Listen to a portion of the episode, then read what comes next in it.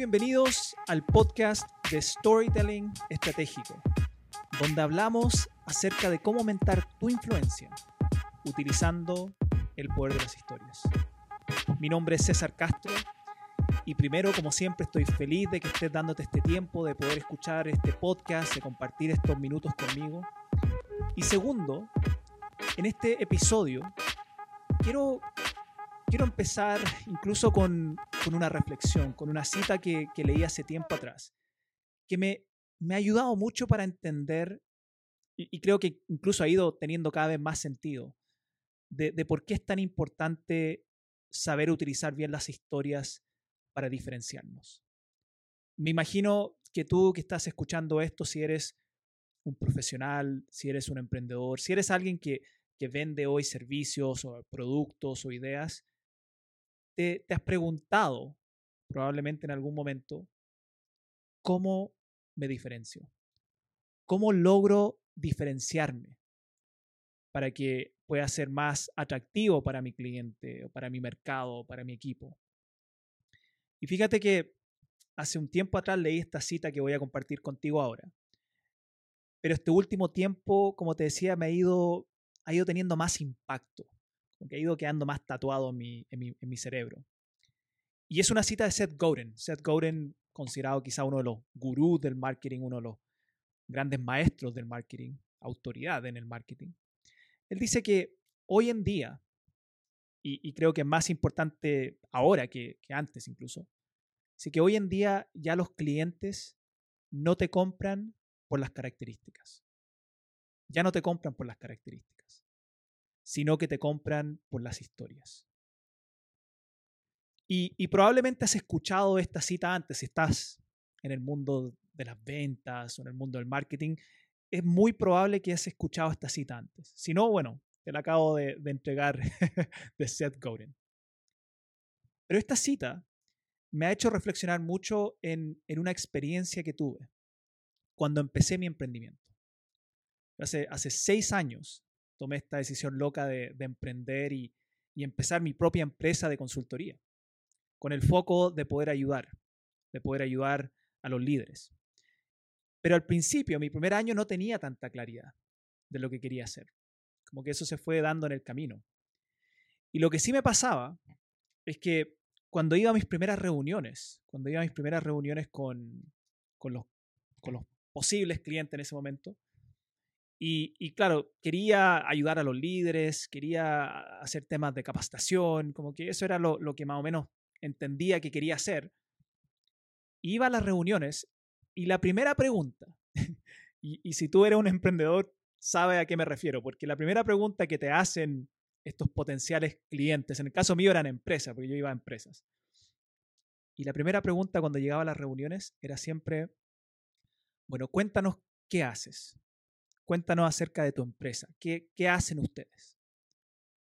Y fíjate que los primeros meses cometí el error, y voy a, voy a declararlo acá en este podcast, cometí el error de responder esa pregunta, de responder la pregunta de qué hago. Y quizás, quizás te está rascando la cabeza diciendo, pero ¿por qué es un error responder lo que uno hace? Y, va a entenderlo en el camino. Pero quiero, quiero tratar de, mostrarte lo que me pasaba, porque llegaba a estas reuniones y me, preguntaban, bueno, ¿qué haces? ¿De qué se trata tu empresa? Y empezaba a hacer la típica presentación que sé que la mayoría hace, donde empezaba a hablar de mis servicios, de mis productos, y el cliente me escuchaba, ajá, interesante, eran respetuosos, y cuando terminaba de hacer mi presentación, la típica pregunta, y, aquí te voy, a, te voy a dar una advertencia de algo. Aquí te voy a, incluso te voy a ayudar a leer entre las líneas. Porque si la primera pregunta que te hace un, potencial cliente, después de que tú le hablas de tus servicios, bueno, ¿y, ¿y cuánto sale? Es porque todavía te está evaluando solo en base al precio solo en base al precio. Y, y algunos, te voy a decir, muchos cuando están frente a clientes se están evaluando por el precio. El tema es que si te está evaluando un cliente solo por el precio, todavía es porque no te has diferenciado. Esa es la, la realidad. No has logrado diferenciarte todavía, por eso te está evaluando con el precio. Y a mí me pasaba mucho esto. Iba a las reuniones y, hacía la típica presentación que había armado una PPT y todo, donde hablaba de, los servicios y qué hacíamos y por qué éramos distintos desde, desde, los, desde las características, desde los beneficios. Y llegaba después a la... terminaba mi presentación y venía la pregunta, bueno, ¿y, cuánto sale? Y me pasó eso como en 10 reuniones. En 10 reuniones. Y de esas 10 reuniones, nadie me compró. Y yo trataba igual de, al principio cuando uno inicia, de dar productos más baratos, trataba de saber más o menos cuánto ofrecía la competencia y, ofrecía un poquito más barato. Y aún así no me elegían. Y, y, justo en ese tiempo estaba un poco frustrado. Se pueden imaginar uno cuando está recién emprendiendo y tiene reuniones con clientes, pero no logra cerrar nada, se empieza a generar una frustración. Y, vi una, una charla TED, que también probablemente muchos lo han visto, que es de Simon Sinek, que se llama eh, ¿Por qué los grandes líderes empiezan con el por qué? Why great leaders start with why. Una charla TED que la puedes encontrar ahí en YouTube muy, muy, muy interesante. Pero en esta charla lo que él hablaba es que había encontrado que los grandes líderes y las personas de influencia, normalmente cuando empezaban comunicando, empezaban siempre con el por qué. No con el qué ni con el cómo, sino con el por qué. Y probablemente tú que estás escuchando esto, también has escuchado eso antes, de que es súper importante empezar con el por qué. Y aun cuando lo sabía de manera cognitiva, esta charla me desafió. Me desafió a decir, bueno, si quiero diferenciarme, tengo que empezar con el por qué. Pero no estoy haciendo eso cuando voy a mis reuniones con los clientes porque hablo siempre desde, respondo la pregunta del qué. Cuando el cliente me dice, bueno, y cuéntanos qué haces, de qué se trata tu empresa, estamos hablando del qué. Entonces, se pueden imaginar, respiré profundo después de ver esto y dije, ok, tengo que hacerlo distinto. Si es que realmente creo en esto, de que hay que hablar del por qué. Y fui a mi próxima reunión. Fui a mi próxima, todavía recuerdo esto, ¿ah? la próxima reunión. Era con, un, era con un banco, un banco bien importante acá en Latinoamérica. Y fui a esa reunión y, yo estaba muy determinado de que iba a hablar del por qué. Había, había armado como mi, mi historia del por qué. Por qué hacía lo que hacía, pero tenía mucho miedo de hablar de eso porque decía, bueno, me van a hacer la pregunta del qué hago y yo voy a hablar del por qué y quizás se van a sentir pasado a llevar o quizás van a, van a, van a pensar que soy muy, como si saca latero, no sé, no, no, no, no, soy entretenido porque la gente quiere el, el, el, bam, bam, bam, el 1, 2, 3, el, el qué haces y cuánto cuesta y no, pero quiero diferenciarme y necesito, necesito algo para diferenciarme, necesito una historia distinta para diferenciarme, necesito responder la pregunta del por qué. Y fui a esa reunión. Y, para ser bien honesto contigo, entré a la reunión tratando de actuar como confianza, tratando de verme como alguien que, que sabía lo que estaba haciendo, pero estaba, mi estómago estaba revuelto, tenía ganas de ir al baño, ganas de vomitar, porque sabía la pregunta que iba a venir. Y claro, ya los 5 o 10 minutos después de las típicas conversaciones que son bien amigables, vino la pregunta. Bueno, ¿y qué haces? ¿Qué hace tu empresa? ¿Quiénes son ustedes? Y ahí en mi mente, aun cuando esa pregunta vino y probablemente respondí en, lapsos de segundos, para mí se sintió como minutos en mi mente. Porque estuve con el titubeo. ¿Hablo del por qué o, o nomás doy la respuesta del qué? Eh, más fácil, más seguro pero no me voy a diferenciar. O hablo del por qué. Y creo que una de las cosas que me, impulsó a la decisión que tomé era recordar que ya había fracasado 10 veces, ya había ido a 10 reuniones. Claramente la fórmula de hablar del qué, de las características, de los beneficios, de los productos, no me estaba funcionando. Entonces, respiré profundo Y cuando esta chica, recuerdo que era una, chica de recursos humanos, me, hace la pregunta que yo sabía que venía. Bueno, ¿y qué, qué, hacen, qué haces tú, tu, empresa? La, la pregunta del qué. Le dije, ¿sabes? No te voy a responder esa pregunta. Eso inmediatamente captó la atención, porque a veces uno está en estas reuniones de negocio y, imagínense, la gente de recursos humanos probablemente se juntan con muchas consultoras o consultores durante el día, entonces yo era uno más nomás. Ya estaban, lo estaban haciendo por, por cumplir nomás el protocolo. Pero capté la atención cuando la chica me, me preguntó y le dije, no te voy a responder. Inmediatamente me miraron. Ya. Y luego les dije, no te voy a responder porque no te quiero hablar del qué, del qué hago. Creo que eso es, lo que te dicen todos. Probablemente hasta medio, medio aburrido. Te quiero hablar del por qué. Del por qué hago lo que hago. Y creo, incluso si logro transmitirte bien el por qué hago lo que hago, tú, tú misma vas a entender el qué hago y el cómo lo hago. Y, y, créanme, había un silencio en la sala. Estaban todos con la antena ahí expectante a lo que iba a decir, probablemente hasta un poco incómodas, de, de, wow, este tipo llegó a quebrarnos un poco el molde. Y empecé. Y les dije esto. Mira, hace, en ese tiempo llevaba como un año recién como emprendedor. Mira, hace un año tomé una decisión muy loca de, de emprender. Y para ser bien, bien honesto con ustedes, al principio yo no, no tenía mucha claridad de lo que quería hacer. No tenía mucha claridad. Como cualquier emprendedor. Al principio uno está tratando de sobrevivir nomás. Pero ¿sabes qué me pasó algo? Me pasó algo hace unos meses. Incluso recuerdo el día exacto. Era un día lunes. Un día lunes a las ocho y media de la mañana. Y, y, aquí, y aquí cuento esta experiencia. Aquí, ustedes imagínense que está en la reunión conmigo. Y les digo, ese día me subí al metro. Justo yo tengo una consulta donde atiendo también pacientes, en ese tiempo atendía también pacientes, y, los días lunes atiendo a mis pacientes. ¿Y saben qué? Ese día me subí al metro feliz de la vida, porque a mí me, me encanta atender pacientes.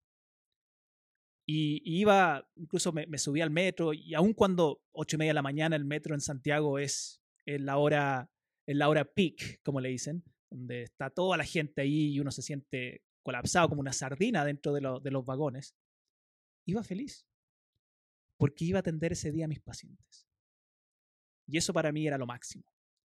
Estaba pensando en mi mente quién iba a ser mi primer paciente, el segundo, el tercero, los avances que probablemente van a haber tenido. Iba con una gran sonrisa en mi cara. Y de repente me empecé a sentir súper incómodo, porque empecé a mirar al resto de la gente que estaba al lado mío, hombro a hombro, al frente, y la gente tenía una cara distinta. Estaban todos, no estaban sonriendo como yo, estaban todos con cara, cara de cansados, algunos con cara de desganados, cara de tristeza, cara, algunos de enojo, de rabia. Y me empecé a sentir súper incómodo. No sé si te ha pasado antes, donde tú estás en una sala y, y quizá era el único que está feliz o sonriendo y todo el resto están tristes o enojados y te sientes incómodo. Y empecé a cambiar mi cara, me puse más serio y justo mientras está ocurriendo esto, una persona al lado mío se pone a hablar por teléfono, un, hombre, haber tenido como unos 34, 35 años, se pone a hablar con un amigo por teléfono. Y, y la conversación fue así, le, responde el teléfono y lo primero que dice es, ah, le dice, voy a la pega.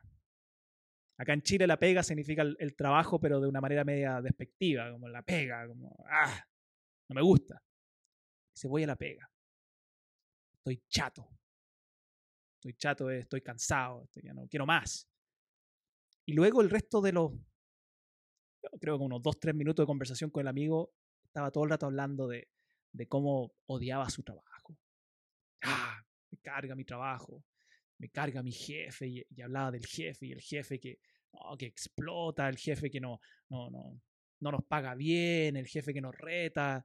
Todo el rato era, era hablar mal del jefe. Y yo escuchaba, estaba acá al lado, estaba al lado mío. Era como casi que mi oído estaba en el teléfono escuchándolo. ¿Y saben qué es lo que más me impactó, lo que más me llegó? Es cómo finalizó esta conversación. Porque hacia, hacia el final, y aquí incluso cambió su tono, porque al principio el tono de voz era como medio agresivo, y aquí cambia su tono y le dice a su amigo, le dice, ¿sabes qué? Le dice, compadre, lo único que quiero, realmente lo único que quiero, es que ya sea fin de semana.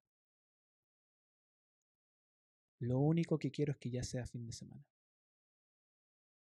Y eso me pegó tan fuerte a mí, porque pensaba, hoy es día lunes, ocho y media de la mañana, está recién empezando la semana. Y esta persona ya quiere que sea fin de semana. A las pocas estaciones me bajé. Pero fue tan fuerte esto, fue tanto que me impactó emocionalmente esta frase. Lo único que quiero es que sea fin de semana. Que todo el día, aún atendiendo a mis pacientes, recordaba esto. Recordaba esto.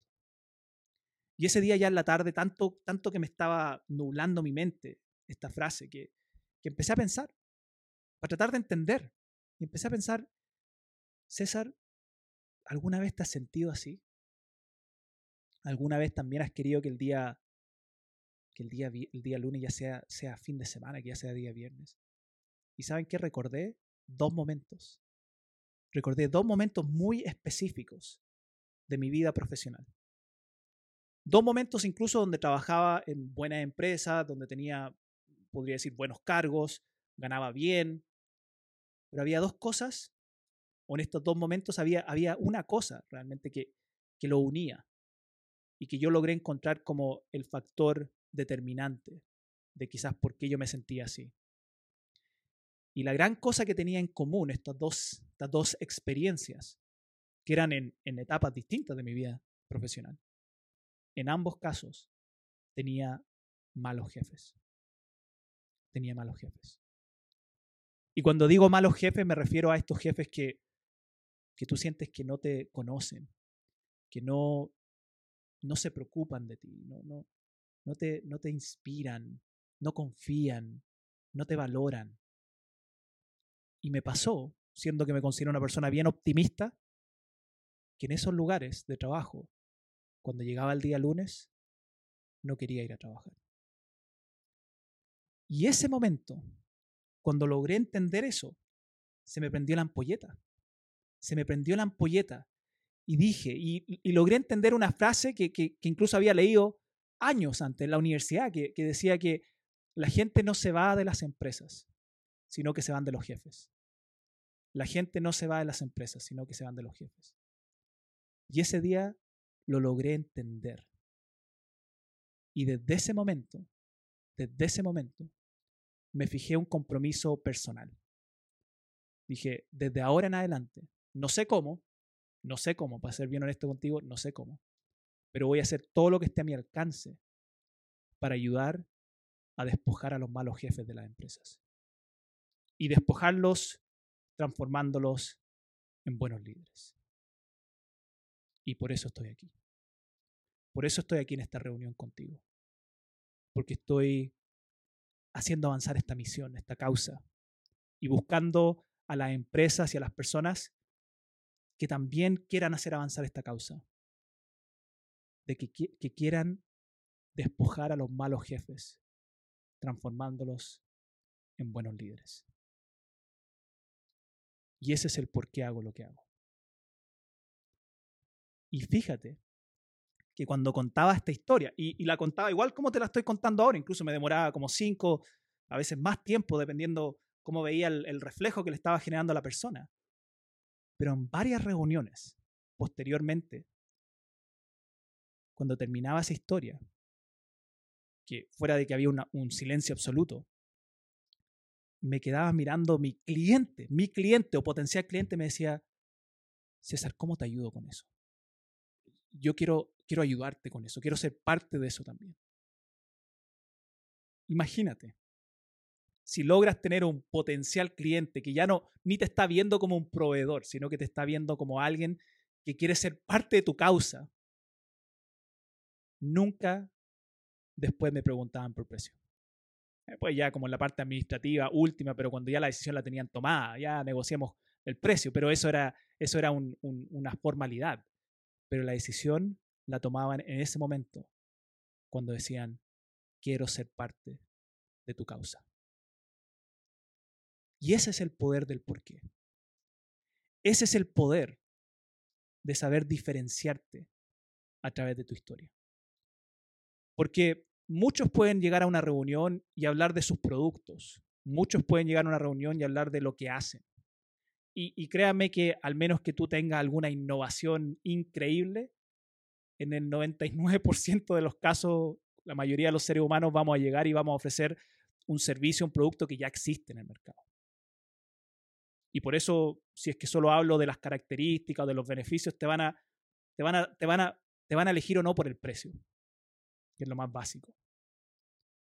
Pero tu historia, y especialmente tu historia del por qué, por qué haces lo que haces, nadie la puede replicar. Nadie puede replicar esa historia. Y ese es realmente tu diferenciador. Y si tu historia, fuera de que sea distinta, ya el hecho de, ir a la reunión y hablar del por qué te va a ser distinto, pero si más encima tu historia es tan potente que pega a la, a la, persona que está escuchando y le pega también en sus fibras emocionales y la persona logra decir, a veces te lo verbalizaban y a veces uno sabía que lo estaban pensando de, ¿cómo puedo yo ayudar a esta misión? ¿Cómo puedo unirme a esta causa? Porque esto también refleja mis valores refleja lo que yo quiero lograr. Si tú logras eso, no te van a preguntar por el precio. Por lo menos no en esa primera reunión. Después ya en la formalidad, pero la decisión ya la tomaron de que van a trabajar contigo. Porque esa es la forma que te logras diferenciar a través de tu historia. Mi desafío para ti en este episodio de hoy, quise mostrarte lo que hago, quise incluso contarte la historia que cuento, pero mi principal desafío para ti es que primero armes esa historia del por qué. La armes. Pregúntate, ¿por qué hago lo que hago?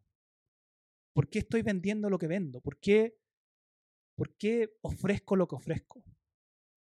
Y una vez que tengas esa historia, quizás tu mayor desafío va a ser tener la valentía suficiente para ir a contarla la valentía suficiente para ir a contarla. Y lo que te puedo, no sé si garantizar, pero mi experiencia me dice que si eres o tienes la valentía suficiente para hablar del por qué, te vas a dar cuenta que hay mucha gente que tienen un porqué similar. Y esos son los mejores clientes. Esas son las personas que tú realmente buscas son las personas con las cuales realmente quieres hacer negocios, con la gente que vibra también con tu porqué. Muchas gracias y espero que fuera de, que ojalá este, este, este episodio te haya inspirado, que también te empuje, te empuje a encontrar tu historia de por qué y después lo más importante, a contarla.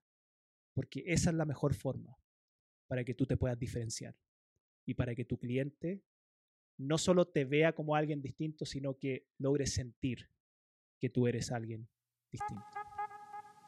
Muchas gracias.